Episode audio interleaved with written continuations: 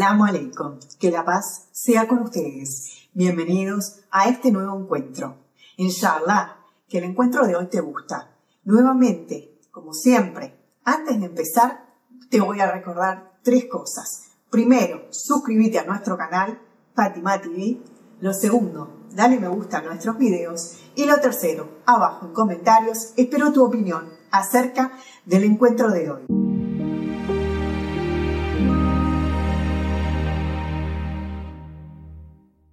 Pasado hablamos brevemente acerca de los derechos del niño en el Islam.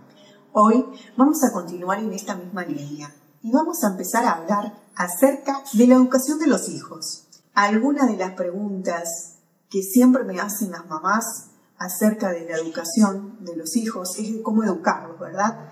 Entonces me preguntan, ¿cómo puedo ponerle límites a mis hijos? ¿Es malo castigar al niño ¿Es malo recompensarlo por las cosas bien eh, que hace? Bueno, inshallah voy a responder este interrogante a la luz del Sagrado Corán, de los hadices y con aportes de la psicología. Voy a comenzar haciendo referencia a un versículo del Corán que dice, realmente tenéis en el mensajero de Dios un excelente ejemplo.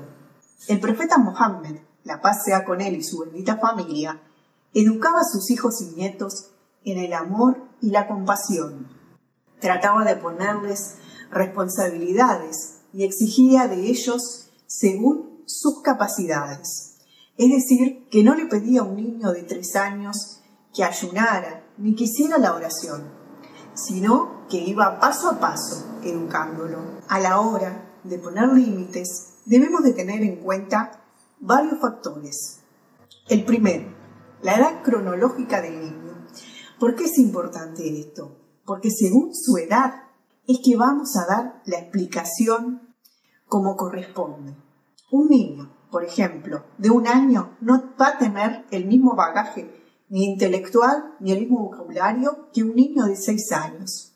Por eso hay que explicar de forma simple de, forma, eh, de la forma más simple que el niño lo pueda entender.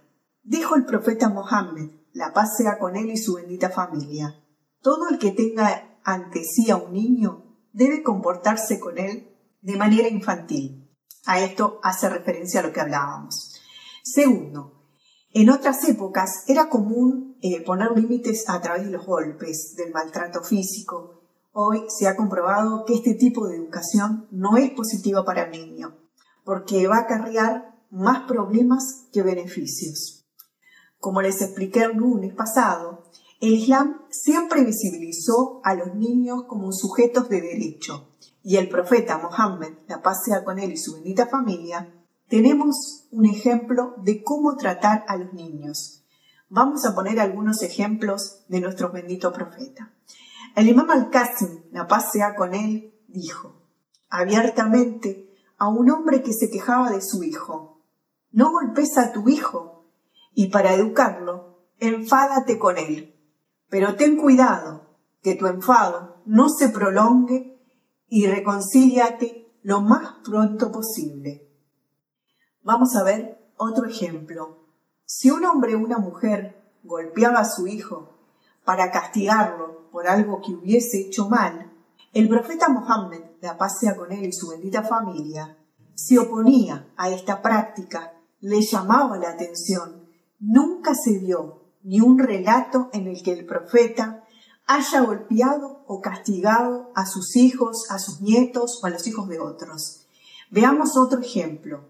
Dijo Abu Masud al-Ansari, yo tenía un sirviente al que golpeaba por detrás de mí escuché una voz que decía, Abu Mansur, Dios te otorgó poder por sobre él, convirtiéndolo en tu siervo. Me volví y vi que era el mensajero de Dios, la paz sea con él y su bendita familia.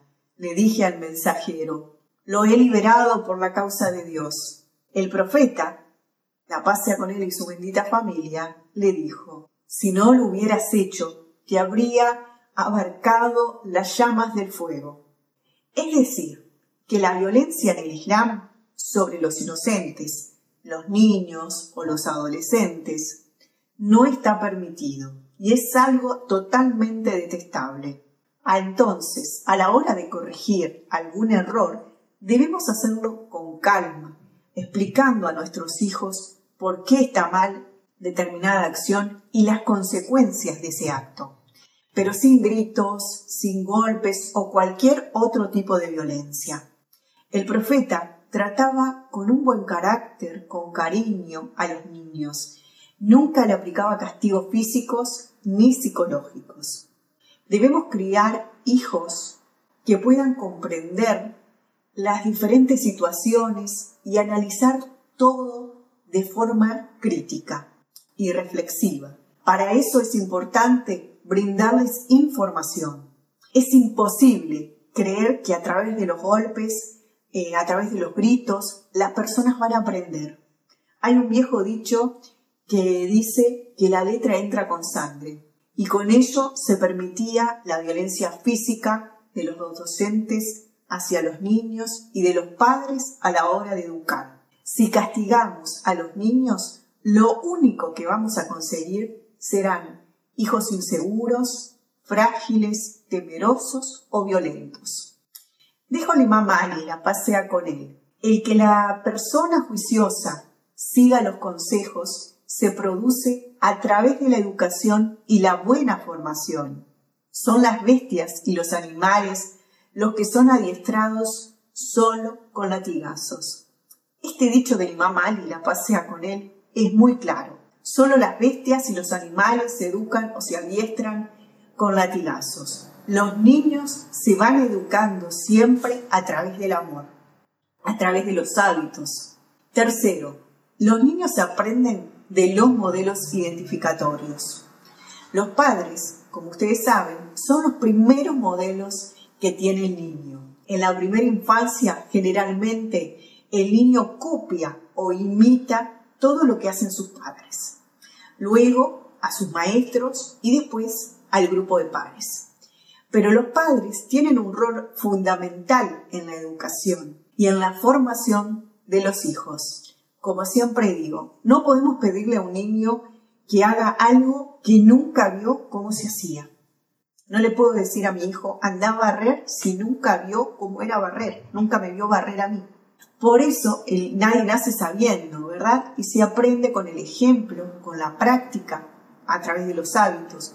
Todo esto es fundamental. Este punto también se relaciona con el tema de cómo educar a los hijos en una sociedad no islámica. Porque los padres tenemos un rol fundamental y es que nuestros hijos aprendan de nuestro ejemplo también. Hay un dicho que dice que la misericordia de Dios sea con un padre que ayuda a su hijo en el camino de la benevolencia y hacer el bien. Lo trata con bondad y cual un niño es su compañero de la etapa de su niñez, formándolo sabio y educado. Dijo el Ali, la paz sea con él. En su comportamiento, el niño debe imitar a los mayores y los mayores también, indefectiblemente, deben ser cariñosos con los niños, no sea que se comporten como los infieles y los opresores de la época de la ignorancia. Hermosos dichos que nos dan una gran eh, ayuda sobre cómo educar a nuestros hijos. Entonces, a la hora de poner límites, debemos hacerlo con cariño, con respeto, paciencia. Otro tema que quería hablar es el de los regalos o recompensas por hacer algo bien. Si, por ejemplo, el niño hace bien algo eh, y le damos eh, un regalo, eso puede ayudar a reforzar esa acción positiva. El niño puede querer luego hacer cualquier buen acto solo por la recompensa y no por el valor de la misma acción. Así que hay que tener un poco de cuidado en este sentido. Inshallah, que estos pequeños consejos, estos pequeños tips les hayan ayudado para poder comprender un poquito acerca de cómo debemos poner los límites y de cómo debemos educar a nuestros hijos según las enseñanzas del Islam. Assalamu alaikum, que la paz sea con ustedes. Nos volvemos a encontrar el próximo lunes. FatimaTV.es Si todavía no son miembros de Fátima TV, les explicaré cómo hacerlo.